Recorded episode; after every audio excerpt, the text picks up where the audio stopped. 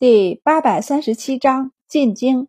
院子里的人，就是阴货，都不相信太子会谋反，因为用脚趾头想也知道，他此时谋反得不偿失。但外头的确是这么传说的。白山问道：“民间尽知吗？”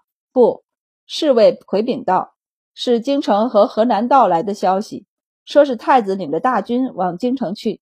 京城有人上书陛下。”说太子无诏集结大军，意图谋反。他看向明达公主，微微躬身道：“朝中此时有些混乱，郭战士来信求公主回京。”白善松了一口气，所以民间并不得闻。是，白善便和明达公主道：“此事还不知道真假，便是太子真带着大军往京城去，只怕也是因为别的事情，而不是为了谋反。公主大可不必忧心。”他道：“我们能猜得出来，陛下应该也能猜出来才对。”明达也缓过神来，只是依旧心中惶惶。可太子哥哥没有什么事儿需要带着大军进京呢？他不觉得这事是假的。朝廷有驿站，有通报的令兵，有没有大军进京？难道朝廷诸公还查不出来吗？他忧虑的是太子有苦衷而不能言说。若是朝中反对升高，父皇疑他就不好了。周满想了想后道：“为了安全，大家一起看向周满。”周满理所当然的道：“带着大军进京，不是为谋反，总不能是秦王吧？所以只能是为了自己的安全。难道有人在路上杀太子？太子的人手不够，于是和驻军要人了。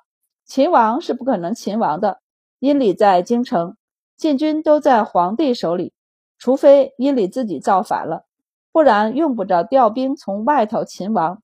白善心中就有了不好的预感，不对呀，太子殿下早来信说他返京了，按照他们的脚程，再慢此时也该在京城了，怎么还在外面？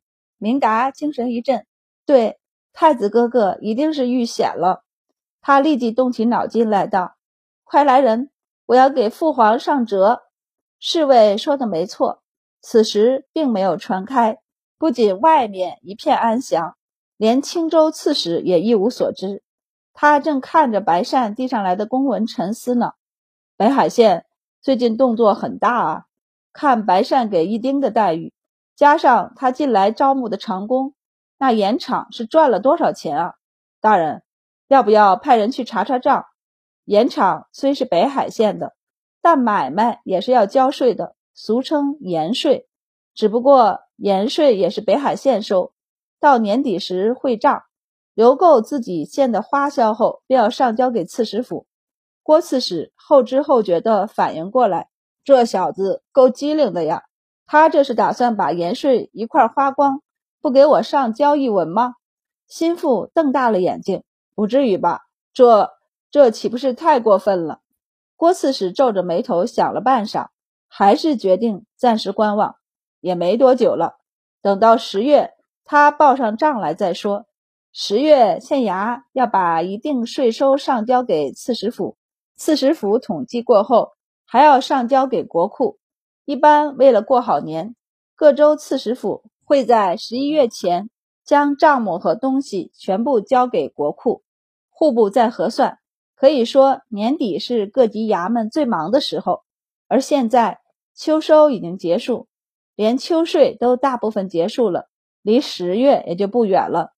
地方上是一片安详，连拱卫在太子身侧，跟着太子一起进京的两千兖州军也和和睦睦的，根本没有听到什么流言。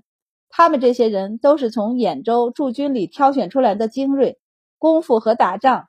那都是一等一的好，就算在行军路上偶尔有混杂在军事中的人，突然朝太子的车驾发起攻击，但往往也近不了身。此次带军跟随太子进京的是温将军的长子温小将军，他大概也害怕有刺客混在大军中，所以围在太子车驾边上的士兵，全是他和温家信得过的心腹，他们是绝对不会背叛的人。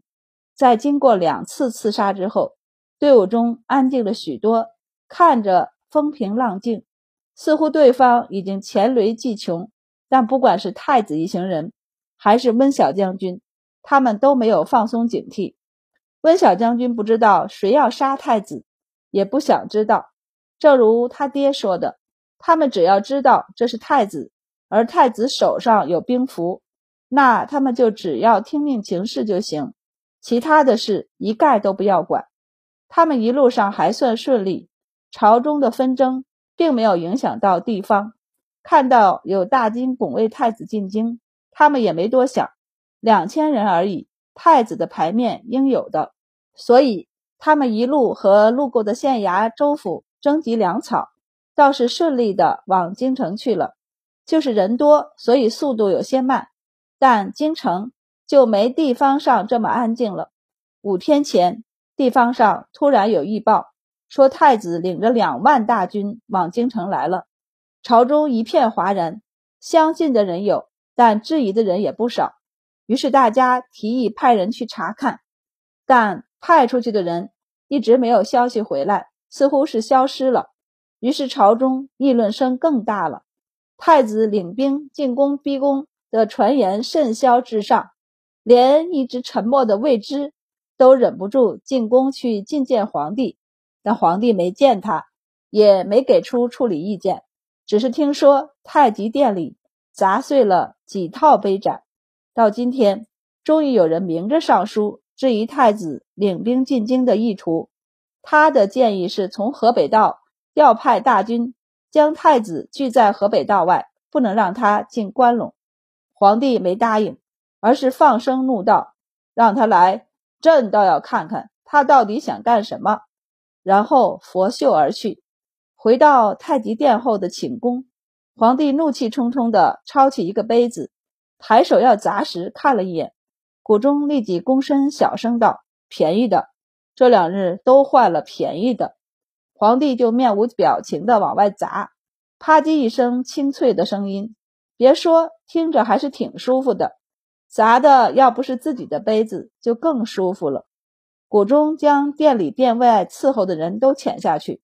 不多时，殷礼进殿来回禀道：“陛下，秦叔已经带着禁军候在了郑州，太子一到就能接应。”皇帝问：“洛州如何了？”洛州没有异动，皇帝就松了一口气，和殷礼道：“你去别宫里将恭王一家接回来，就说朕想他了。重阳将至，朕要和他一起过重阳。恭王今年开春进京，减重养身体后。”就一直留在京城，除了别宫，偶尔还会进宫来看帝后，一家子其乐融融的。腿瘸后，恭王基本上不过问朝政了，所以别宫突然门庭若市起来，他还是挺惊讶的。还没等他打听出内情，他就被殷礼给带进皇宫了。等在宫里住下，才知道太子要造反。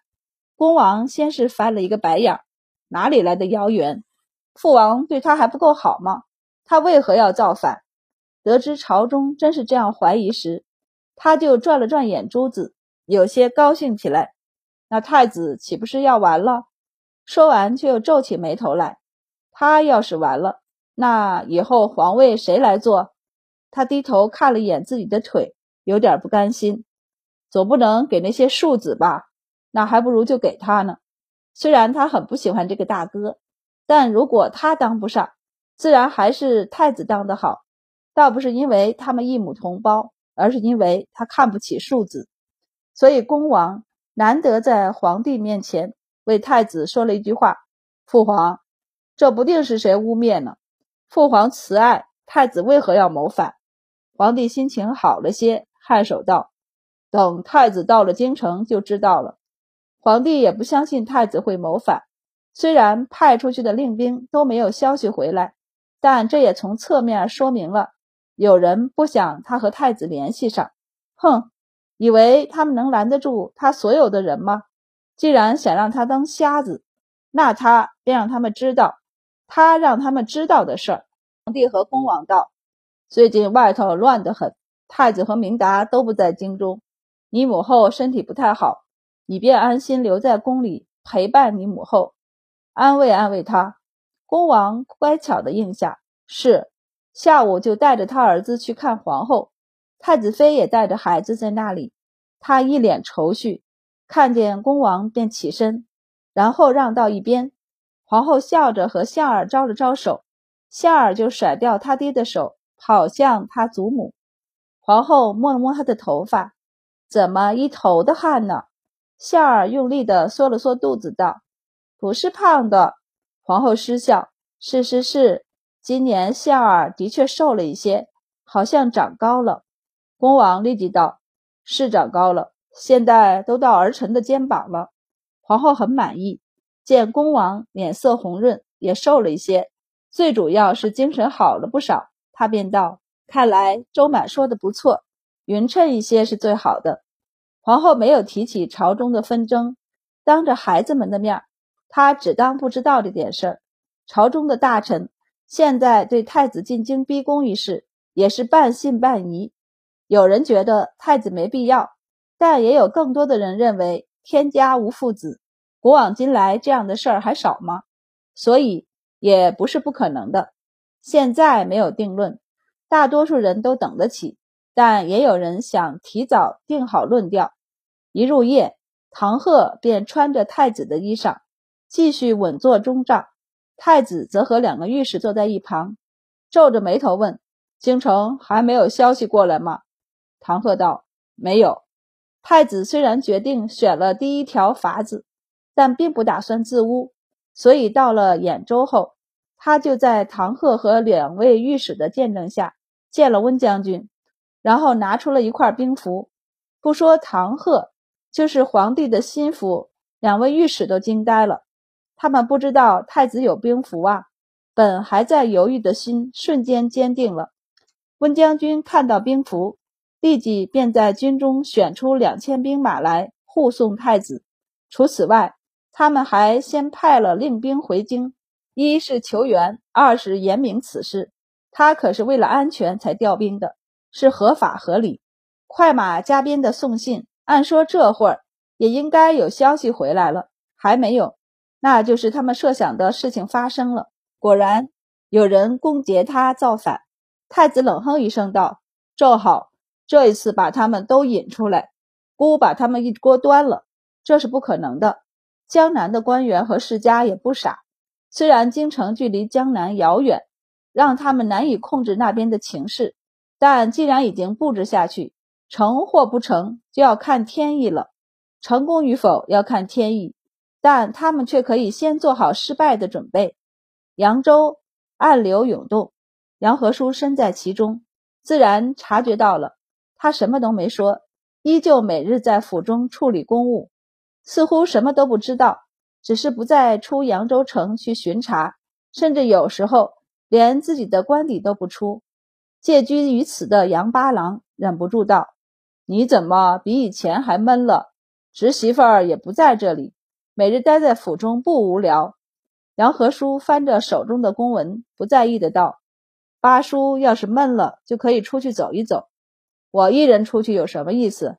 杨八郎邀请他道：“你与我一同去吧，不然我让人去逢春楼里叫些人来，再请上一些世交，我们晚上饮酒作诗。”见杨和叔不应，他便正色道：“常伯，你来扬州也两月有余了。”可才见过几个世交？上次他们约你登高，你也没去，到底是世交不好，总是驳他们的面子。杨和叔这才从公文上抬头，叹息一声道：“八叔，我是巡查使，上次与你提醒的那一句已经是多嘴了。若让朝公知道我徇私待公，我这仕途也走到头了。到头就到头。”难道我们杨家还扒着他李氏吃饭不成？杨八郎冷笑一声道：“当年打天下的时候，说的千好万好，我们替他说服江南豪族世家归顺，他也网开一面。但这才多长时间？不足四十年的时间，他就要对我们下手。现今他能对江南动手，以后就会对中原世家和关陇贵族动手，谁能逃得过？”杨和叔垂下眼眸，心中纵有博士的话，却不出口。而是面色冷淡的道：“我不问前情，我只知怎样做对杨氏才最好。八叔，我是杨氏的宗子，若我被朝公和陛下厌弃，将来杨氏就难出头了。只要我们联络有亲，还怕他？”杨和叔明白他的意思，皇室就算不用杨氏的人，用的人才中也一定会有杨氏有亲的人。世家贵族数不清的联姻关系，皇室是不可能完全将一族摒弃在外的，除非灭族。但可是八叔亲疏有别，就好比父亲的人脉是偏着我的，然后才是别的有才华的叔伯兄弟，再然后才是姻亲，甚至族中的弟子也会排在姻亲之前。杨和叔道。依靠联络有亲来保证家族荣光，像现在的崔氏这样吗？杨八郎说不出话来。崔氏现在未必不知自己的问题所在。听闻这两年崔氏的弟子都热爱游学，族中十四岁以上的弟子都开始出远门游学，可见他们对入世不是没有想法的。